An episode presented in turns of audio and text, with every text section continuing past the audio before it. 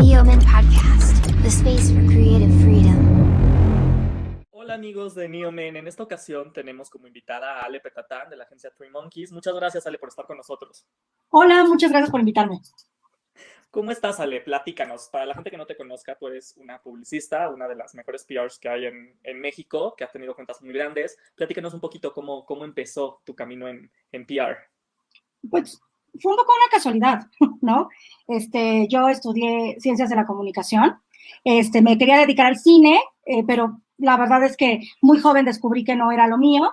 Y, este, y bueno, pues un día por, por casualidad eh, ten, tenía un proyecto que, que, se llamaba Caja de Arte este, junto con mi esposo y este, el proyecto, bueno, no funcionó eh, y, y, en esta búsqueda de, de hacer cosas diferentes, de pronto alguien me llama este, porque les habían dicho que yo era muy buena en el manejo de prensa, ¿no? Porque en Caja de Arte hacíamos muchos proyectos con medios que era, yo ni siquiera sabía que eran las relaciones públicas, ¿no? Era algo que hacíamos de manera incidental, ¿no? Para trabajar con el talento. Pues, ¿cómo le hacemos para mover a los artistas? Bueno, pues hablemos con los medios e invitémoslo, ¿no? Entonces, así fue como en Caja de Arte empezamos a hacer eh, PR de manera muy natural, sin saber que en ese tiempo se llamaba PR. Me llaman para un proyecto este, que se llamaba El Cocinero del Año, dirigido por Eva García Cuervo, y ahí es donde empiezo a vivir el mundo de las relaciones públicas, ¿no?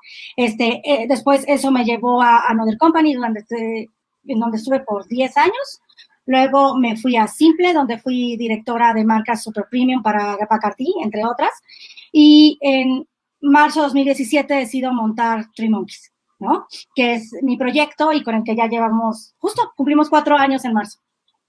Sí, yo te conozco justo en Another Company para Forever 21, eh, lo cual me hacía a mí, o sea, fue una, una casualidad para la gente que no lo sepa. Yo estaba también en otra revista y Ale nos llevaba un grupo de prensa para las aperturas de diferentes tiendas de Forever 21 en la ciudad y a veces para ciertos eventos, ¿no? Que hacían como lanzamientos de Fall Winter, Spring Summer.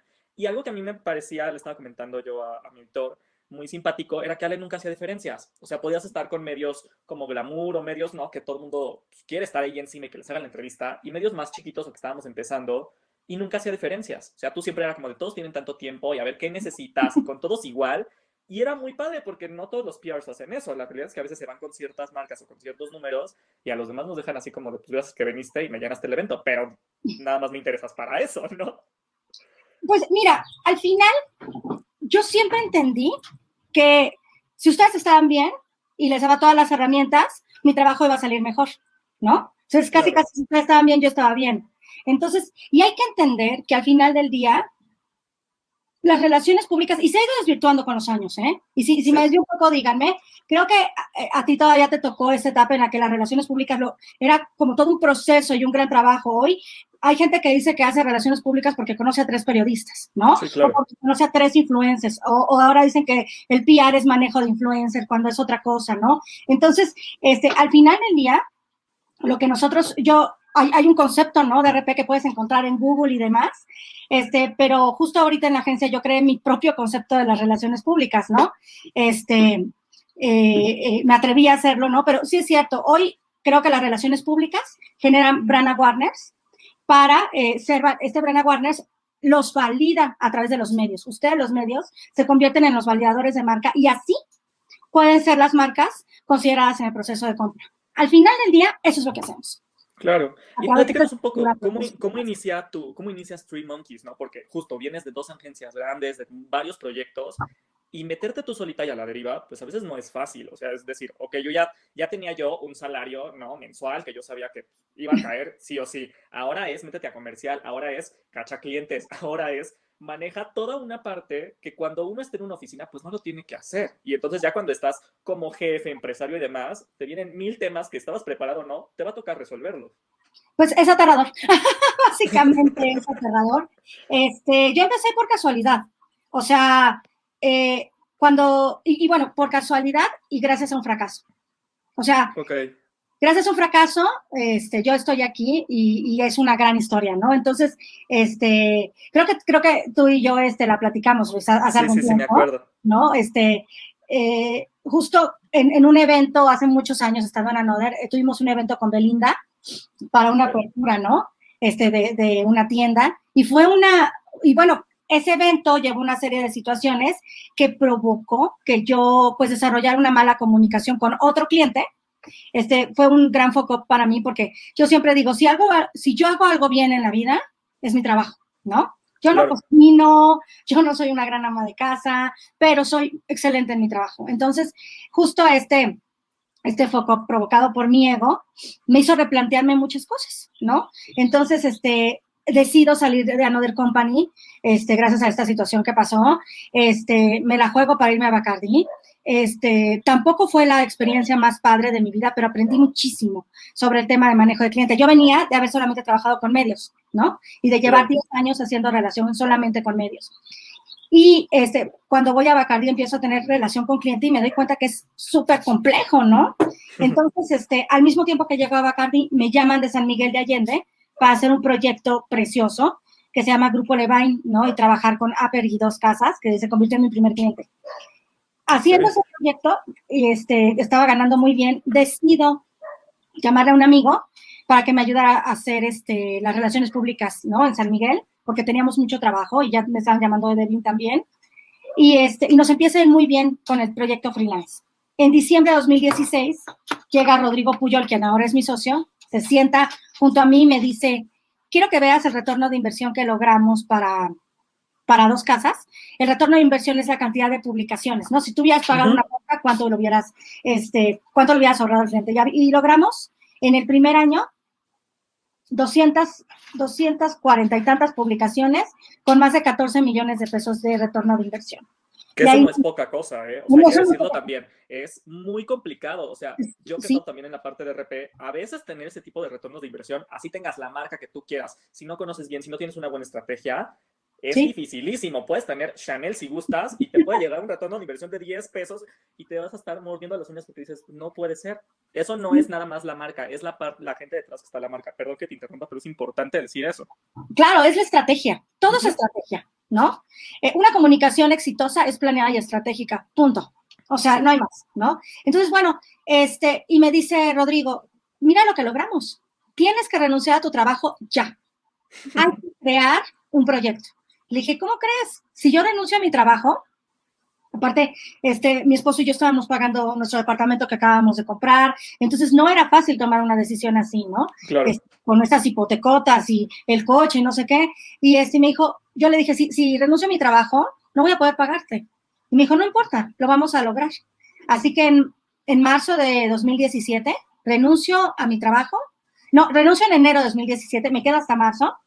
Y justo dije, bueno, no lo vamos a llevar con calma, va a ser un proyecto pequeñito, vamos a llevar dos, tres cuentas.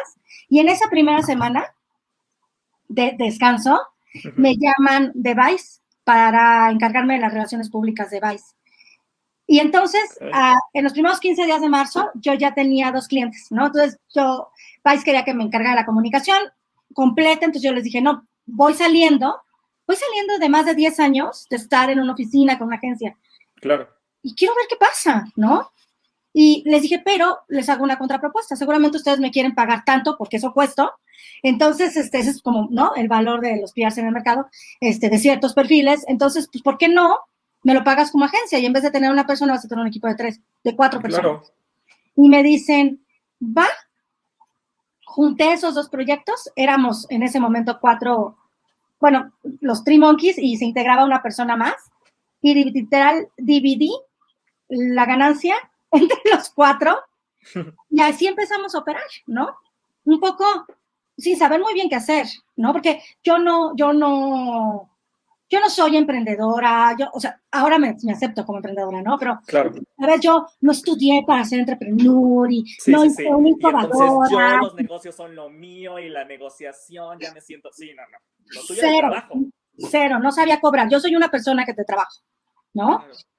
Ay, este... un tema muy, muy importante y ahorita lo quisiera retomar y que nos enseñaras cómo aprender a cobrar. Mucha gente no sabe, en, a menos que estés como en finanzas, si estudiaste justo comunicación, moda, este, relaciones internacionales, idiomas, otra cosa, y luego mucha gente termina justo en moda, en periodismo, en PR, a la hora de la cobranza dices, y si tus papás tuviste la fortuna de que te apoyaran, así no vivieras en la opulencia, pero pues te pudieron apoyar, llevarte X escuela, ¿no? Que la llevabas como tranquilo, hay gente que no sabe cobrar y es un gran tema saber cobrar hoy en día, sobre todo hoy en día. creo que yo sigo aprendiendo, ¿sabes? Este, sigo aprendiendo, estoy en, un proceso de, darle valor al trabajo, no solamente al mío, sino al de mi equipo. Algo, fíjate que algo que yo aprendí en Another Company, yo me acuerdo, este, para mí, mi primer gran mentor fue Rodrigo Peñafiel, ¿no? Una vez, este, y bueno, y Jasper, obviamente, ¿no? Jasper Ayers, fueron mis primeros grandes maestros, ¿no? Luego siguieron otros, porque en la vida uno tiene que tener maestros, siempre, que te aumenten, que te enseñen, que te hagan crecer. Obviamente, eh, Berta González Nieves, la directora de Tequila Casa Dragones, fue esta primer gran mujer con mucho poder que me hizo creer que yo tenía poder, ¿no? Este, en fin, no, eh, en, el camino, gracias a Dios, he ido conociendo aparte gente como que decide adoptarme, apoyarme y ayudarme. Entonces, una vez hicimos una entrevista para quién, consigo para Rodrigo una entrevista para la revista quién. Y y eran los mejores PRs de México, ¿no? Entonces, eh, era, en la entrevista tenía que estar Rodrigo con lo más valioso que él tenía, ¿no? Y entonces, eh, éramos todavía bien poquitos en Another. En ese momento Another Company era una agencia chiquitita donde éramos 18 personas trabajando. Y entonces nos llama, ¿no? Dice, ay, Soch, Paul, Débora, ¿no? Este, vénganse. Y este, Ale, ¿no? Subimos a su, a su oficina con el fotógrafo de la revista Quién y dice, ellos son lo más valioso que tengo. Esa gente es de mi empresa. Y lo recuerdo con mucho cariño, ¿no? Porque eso es lo que te deja esta gran gente. Y, y, dije, cuando yo tuve la oportunidad de crear mi proyecto, dije, ok, hoy lo más importante es mi gente. Y tengo que trabajar para ellos y construirlos. Y entonces también cobrar es darle valor al trabajo, del redactor, del copy, del diseño, de la diseñadora, del, eh, del ejecutivo de PR, ¿no? Este, eh, tratar de pagarles lo mejor posible en las mejores condiciones de trabajo. Obviamente es muy complicado. En México, en México tener una empresa es muy difícil, muy difícil. Y no tenemos, o, sea, ningún soporte, ¿no? Y, creo que, que tener hoy un negocio es un poco, es un poco de, o para mí fue un poco de inocencia y de huevos. sí, de valiente, sí, sí, sí. ¿Sabes? Era lo que tocaba hacer también, este, y, y de pronto me vi muy feliz haciendo lo que quería, porque decidí, cuando ya tuve la oportunidad de tener Three Monkeys, entonces yo dije, yo quiero ser esta agencia que cuenta historias. No importa si es una cuenta de lujo, de moda, si es alcohol, si es un vino o si es un tráiler, o si es un modem todas las cuentas tienen una narrativa y si yo encuentro esa narrativa van a ser exitosos. ¿No? Nos hemos Entonces, este, sí, somos una agencia de mucho trabajo y de mucho contenido. Poquito glamour. Este, obviamente el Instagram, ¿no? Miente un poquito, ¿no? Pero somos, yo creo que un, un, equipo de mucho trabajo, de muchos procesos, ¿no? Este, y creo que también por eso vamos, hemos ido creciendo, ¿no? Y hemos ido ganando poco a poco proyectos más y más importantes, ¿no? Claro, y ya tuvimos también nosotros, eh, para la gente que nos sigue, ya escucharon un poco de tu historia, ¿no? Cuando nos, nos, la platicaste y que te la hicimos ya en la parte de, como de redacción. Y me acuerdo mucho que fue de las entrevistas que más disfruté hacer, aunque nada más te puedo pasar las, las preguntas, eh, porque aparte fue durante la pandemia, digo, seguimos en pandemia, pero ustedes abrieron más cosas, se integró equipo, integraron marcas y eso no es poca cosa ni es fácil de lograr, más cuando agencias, marcas inmensas tuvieron que reestructurar y que no sabían qué hacer. ¿Cómo resolviste esa parte? ¿Cómo te agarra la pandemia y dices, ok, pues toca hacer esto y, a la buena de Dios, a ver qué, cómo me va? Con miedo. o sea, llegó, porque aparte, nosotros, o sea, me acuerdo, fuimos al, fui a la marcha, ¿no? Feminista. A la semana siguiente, que éramos una locura de mujeres, fue una cosa eh, increíble, ¿no? A la semana siguiente mi esposo y yo nos fuimos al Vive Latino, ya con pandemia, y entonces todo el mundo nos juzgaba horrible y tal. Al día siguiente fue el día sin mujeres. Y al día siguiente cité a todos en la agencia y les dije, ok muchachos, éramos 12 personas. No sé qué va a pasar, agarren todas sus herramientas de trabajo, este, vamos a tomarnos una semana porque no sabemos qué va a pasar. Seguramente regresaremos en dos meses. Entonces, este, todos hay que estar atentos y, voy a buscar herramientas para conectarnos.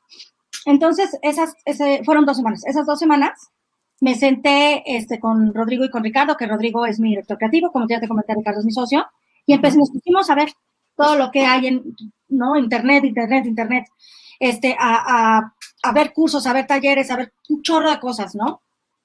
Y también a ver qué estaba pasando en los medios. Este, contraté una herramienta, ¿no? Una, una, una herramienta tipo, bueno, el Zoom. Este, me acuerdo, contraté un Zoom. Este, y dije, aquí hace falta hacer contenido. Todo el mundo se atontó.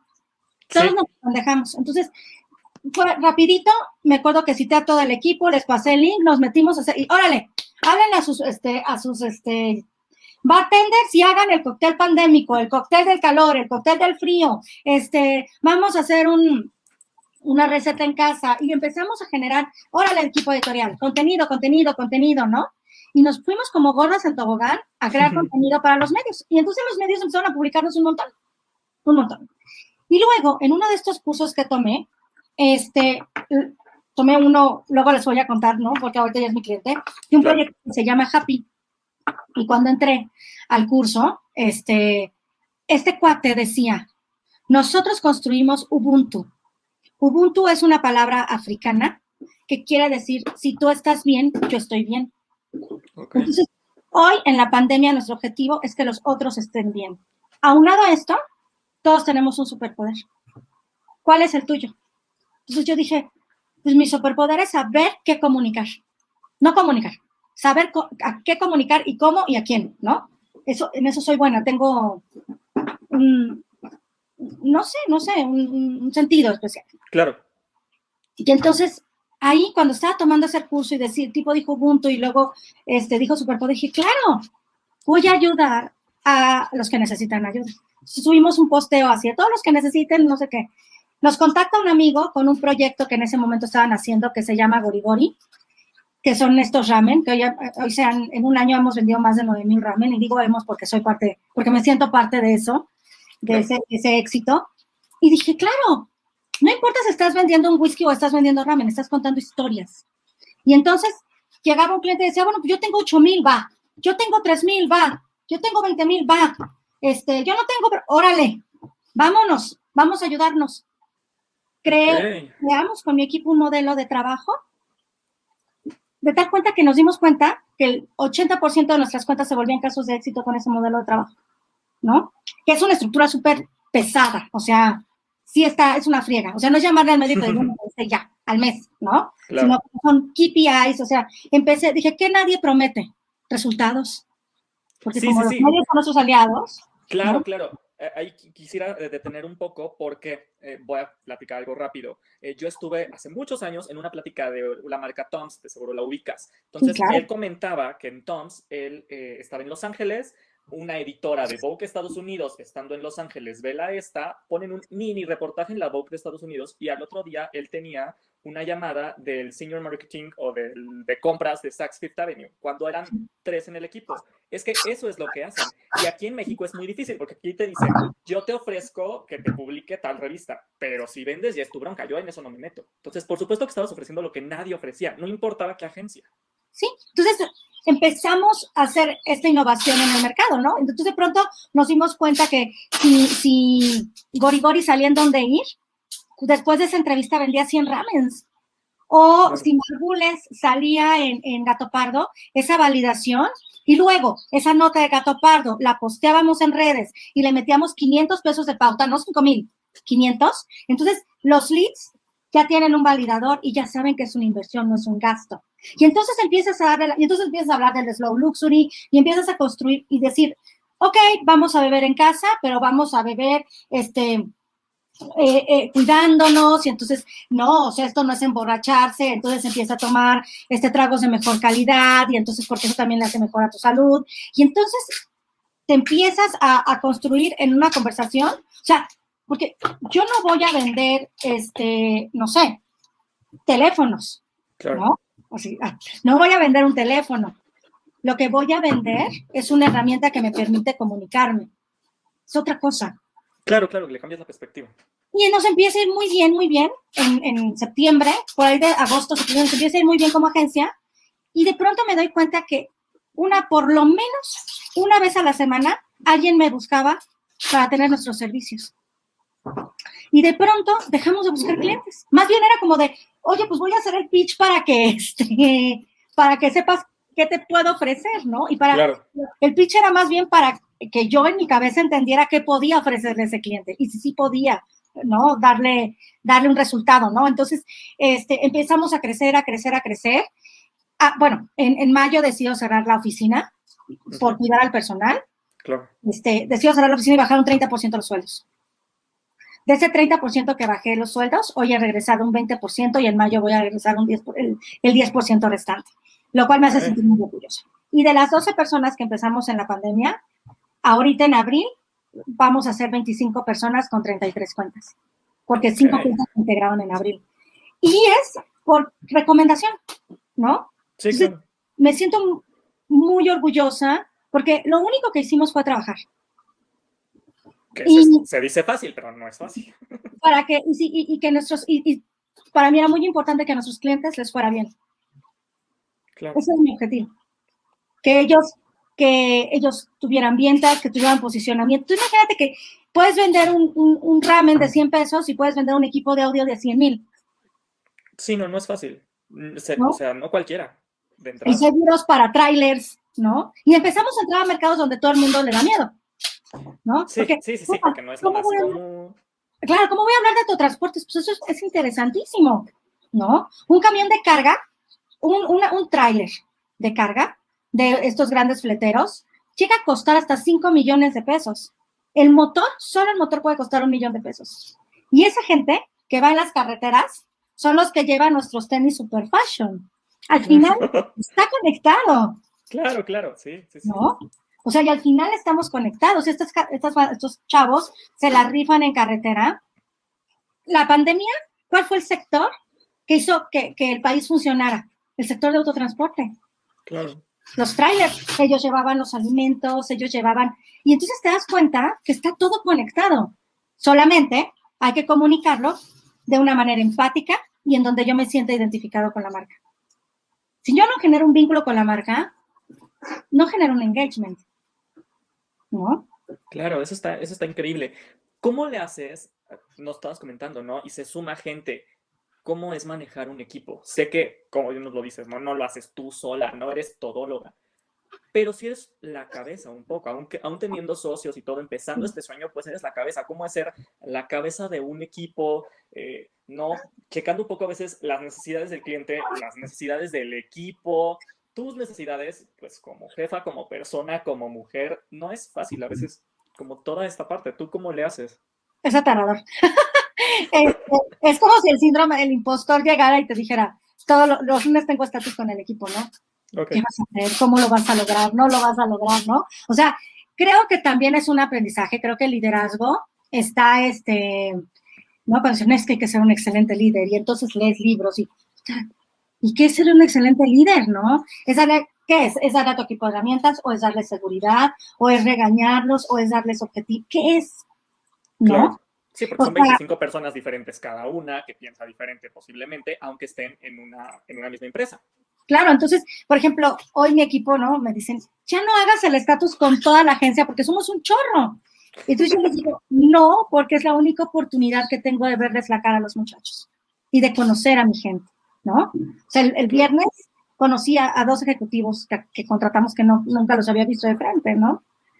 Entonces, este, creo que, que, que trato de ser una, una líder, ¿no? Si, si, si ese es el nombre, trato de ser humana, muy humana, abusan de mí, si quieren stickers de mí, este, no, pero porque me río de mí misma con ellos, ¿no? Este, pero trato de ser una líder humana muy disciplinada y, con, y siempre buscando lograr KPIs, ¿no? O sea, yo sí les digo, los lunes, de 10 de la mañana a 1 de la tarde, que es el estatus, van a estar conectados con la cámara. Y cuando se conecten, los quiero bañados, peinados y guapos, porque es su trabajo y lo tienen que Claro. respetar. Y somos PRs, ¿no? Si ustedes cuando estén con el cliente, con el medio, a mí no me importa si ellos tienen la cámara apagada, ustedes tienen que estar impecables, porque este es su trabajo, ¿no? Entonces, igual como ir a la oficina, ¿no? Si vas a traer tenis que estén así perfectos tus tenis, ¿no? Este, lavaditos, peinadito, que huela rico. O sea, este, entonces, soy como muy cuidadosa de esto, como de nuestra imagen pública, de, ¿no? De la percepción. Trato de darles todas las herramientas para que trabajen, ¿no? Y, y, parece fácil, pero es así de, Ale, necesitamos el banco de imágenes. Y yo, el banco, ¿no?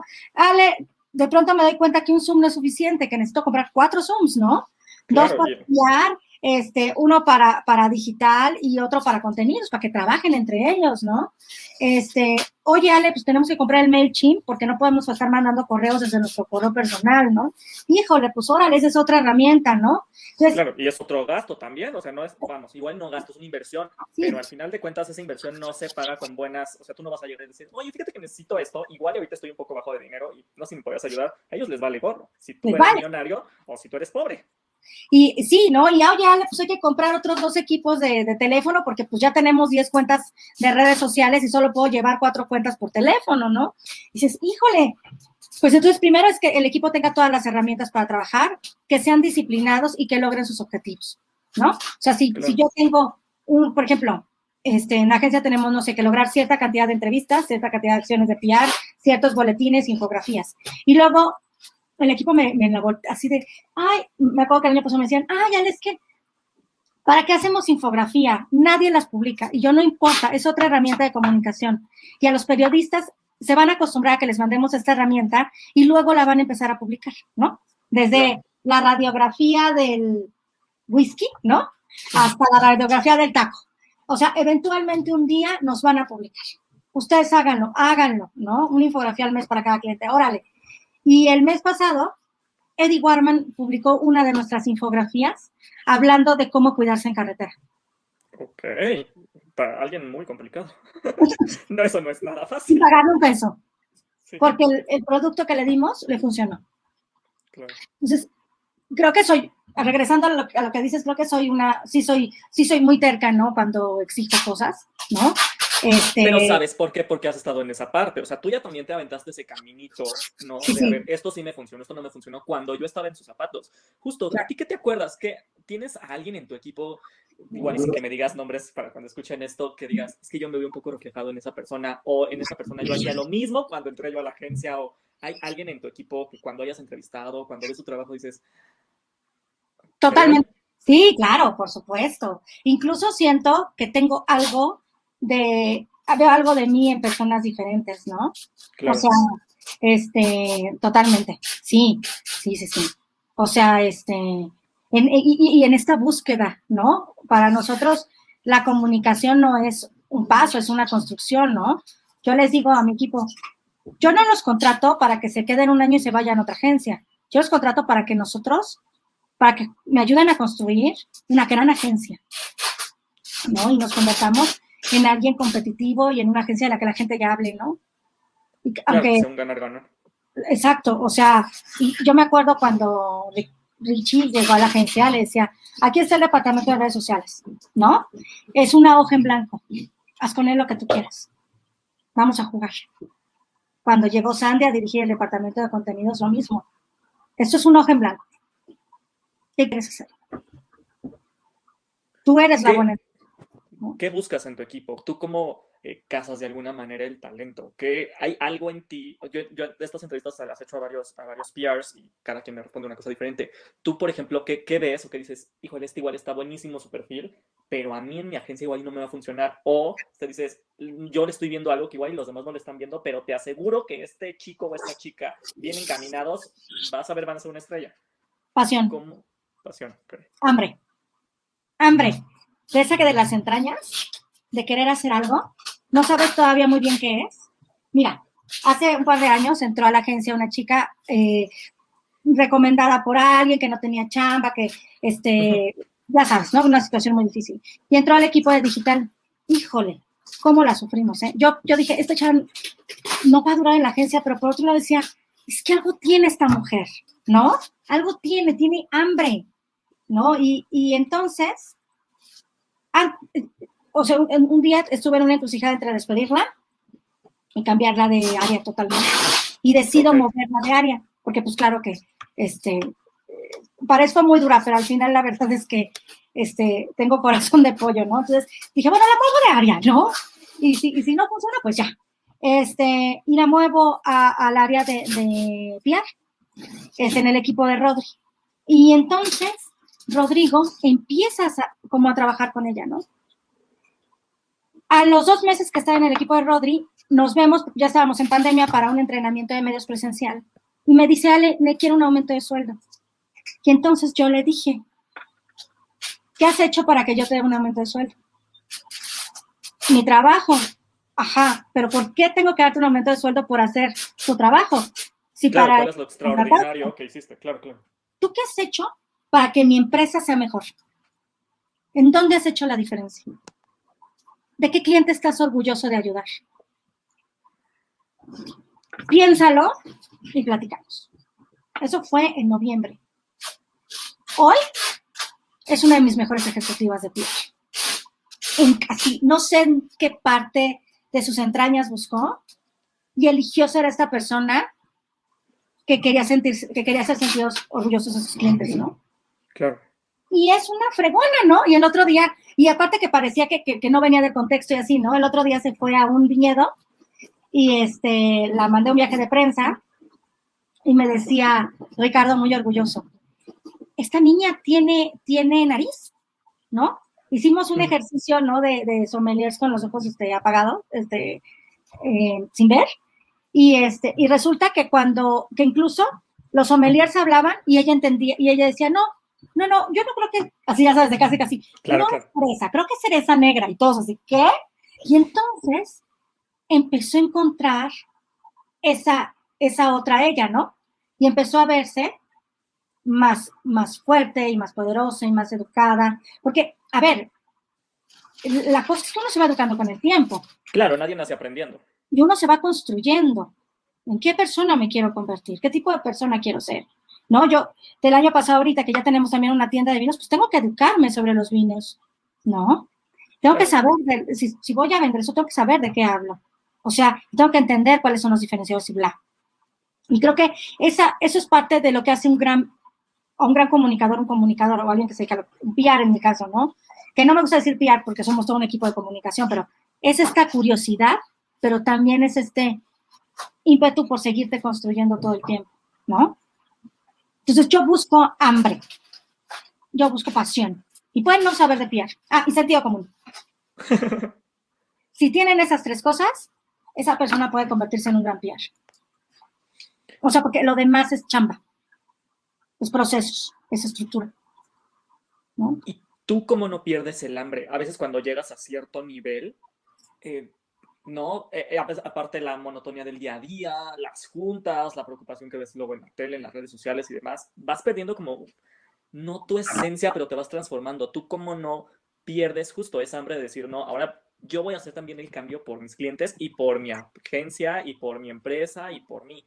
¿Cómo se logra eso? Los sueldos. te amo, claro, pues cuando toca. Ahí te juro, me aplico porque me aplico. Los sueldos, ¿no? Claro. Este. No, y creo que se trata de. Creo que hay gente que tenemos suerte de hacer lo que nos gusta y vivir de ello, ¿no? O sea, ya sé que parece una payasada. Sí, pero, no, todo, no todo el mundo. Pero yo sí tengo. A mí me apasiona lo que hago. O sea, hace ocho días fuimos a visitar un viñedo y te juro que íbamos en la carretera, no sé qué, y de pronto llegamos y yo dije, no hay nada. O sea, ya sabes, el güey decía, hemos llegado. decía, ¿dónde está esto? y, ya, este, no, pues hay que meternos, ¿no? En la, pues en la terracería. O sea, estaba como 700 metros adentro. Y de pronto llegamos a este lugar maravilloso que se llama La Terquedad, ¿no? Que es hermoso, es maravilloso. Y que es un viñedo en Querétaro, que muy joven, que están construyendo una familia, pero que está liderado por las dos hijas, dos mujeres en el mundo de los vinos. Y entonces de pronto llegas a este lugar que, que tiene un gran nombre, ¿no? La terquedad, pero llegas a este gran lugar y entonces y ahí va a estar la cocina, y ahí va a estar el super chef, y, y estos son nuestros vinos, ¿no? Y, nos, ayudas a contarnos quiénes somos y nuestra historia. Claro, claro, de aquí soy. Obvio, ¿no? mujeres, industria del vino, México, este, toda la zona del Bajío y lo que está sucediendo, un gran concepto gastronómico, un lugar espectacular en medio de la nada, por supuesto quiero contar. Aunque, por, ¿no? Y ya sabes, de pronto ya luego te cae el y dices, ay, güey, ¿y cómo va a llegar la gente? Sí, sí, sí, te empieza, claro, dices, ok, y ahora, y aquí quieren que traiga tal, ¿y cómo le voy a hacer para sí, y, ahora cómo y ahora, ¿cómo le vamos a decir al cliente? No, o sea, y, hoy hay que ayudarlos, hay que meterlos a Amazon, hay que meterlos a Mercado Libre para que empiecen a vender. Y, y, pero creo que es parte de lo que, de lo que hace. Y, hay otros proyectos que te emocionan, ¿no? Tengo, acabamos de ganar una cuenta hace un par de meses que se llama Cooperativa Chapaneca, es una tienda pequeñita que está en La Juárez, que vende productos este, de eh, artesanos de Chiapas. O sea, desde queseros, ¿no? Este, tienen tamales, este, hasta bolsitas y todo, ¿no? Y cuando la chava me llamó, me dijo, mira, Ale, la verdad es que no estamos bien. Entonces ahí llegamos a una negociación y este, llegamos a esta, a, esta negociación y llevamos dos meses trabajando. Y entonces eh, fue uno de mis chicos a, comprarme unas cosas que yo necesitaba, ¿no? Posh y quesos y tal. Y este, y me dice él, ay, es que dice que ya se le estaba acabando, que ya cada semana se le acaban los productos, ¿no? Ya tiene que pedir más y más. Y dije, ah, perfecto, estamos haciendo nuestro trabajo, ¿no? Entonces, también hay veces que no es la tienda, o sea, si no es que, a ver, el que ella esté vendiendo es que sus productores están vendiendo. Claro, todo, el, caminito. Sí, sí, Incides en otros jugadores, ¿no? Entonces, este, está bien padre, ¿no? O sea, y cuando si tienes cierta, ¿cómo podría decir? Como cuando tienes cierta cariño de los medios, estás obligado a hacer cosas que ayuden a otros. Como cuando hicimos la resistencia gastronómica y te juro así de, pues vamos a invitar a Lula Martín del Campo y vamos a invitar a Fernando Martínez Zavala y vamos a invitar a, este, a, a, Claudio Poblete, ¿no? Y, este, y los vamos, y, y vamos a hablar de la resistencia gastronómica. ¿Va? Y de pronto te das cuenta, no fue un Facebook Live que hicimos desde las redes de migrante, más de 100 personas durante más de 90 minutos tratando de entender qué estaba pasando con la industria restaurantera, ¿no? Más allá del pleito de que los, los, este, la gente de la calle tenía los, los puestos abiertos y los restauranteros lo que estaban sufriendo, o sea, no sé, otra vez es tratar de hacerlo personal. Entonces, yo no, no veo tantas noticias, ¿eh? Ni me meto, ni me sumerjo en este rollo. O sea, incluso cuando tuve COVID, fue como, así, el 31 de diciembre me enteré que tenía COVID. O sea, un día antes, perdí el olfato y el gusto. Y le dije a mi esposo, tengo COVID. Y él me dice, no, no, no, fuimos a hacernos la prueba. Él le salió negativo, luego le, luego le salió positivo y a mí me salió positivo. Este, y nos quedamos en casa y yo dije, tengo COVID, Vienen 14 días muy fuertes, espero que todo salga bien. Y, tratar de pasar eso, ¿no? Y ya. Claro, como una, pues, sí, sin esa una mini prueba. Sí, sí, sí. Ya de por sí es angustiante, pero sin angustiarte de más, ¿no? Ya con lo que tengo me enfoco y, pues ya, ¿qué más puedo hacer? ¿Cómo puedo estar mejor? Ah, tienes que tomar síntomas, tienes que tomar, ¿no? Y ¿qué me tengo que tomar? ¿Qué tengo que hacer? Y, y ya. O sea, y, y, y vivirlo también no, hay, hay, antes estaba escuchando a Marta de Baile que decía, pues claro, todos tenemos miedo, yo también, ¿no? Pero estoy ahí, pues ya hazlo aunque sea con miedo, ¿no? Pero juégatela. La vida es jugársela. La vida es jugársela. ¿No? Es muy corta para tomártela con calma. Y con esto me encantaría despedirme, justo. Juéguensela. Muchísimas, muchísimas gracias, Ale. De verdad. No, gracias a ustedes y este, y lo que necesiten, estoy a sus órdenes, tú tienes mi contacto. Y sí, en la vida hay que jugársela, con miedo, no importa. Este, y lo peor que puede pasar es que salga mal. Y si salgo, algo sale mal, vas a aprender de eso. Y ya no estuvo tan mal porque ya tuviste tu aprendizaje. Claro.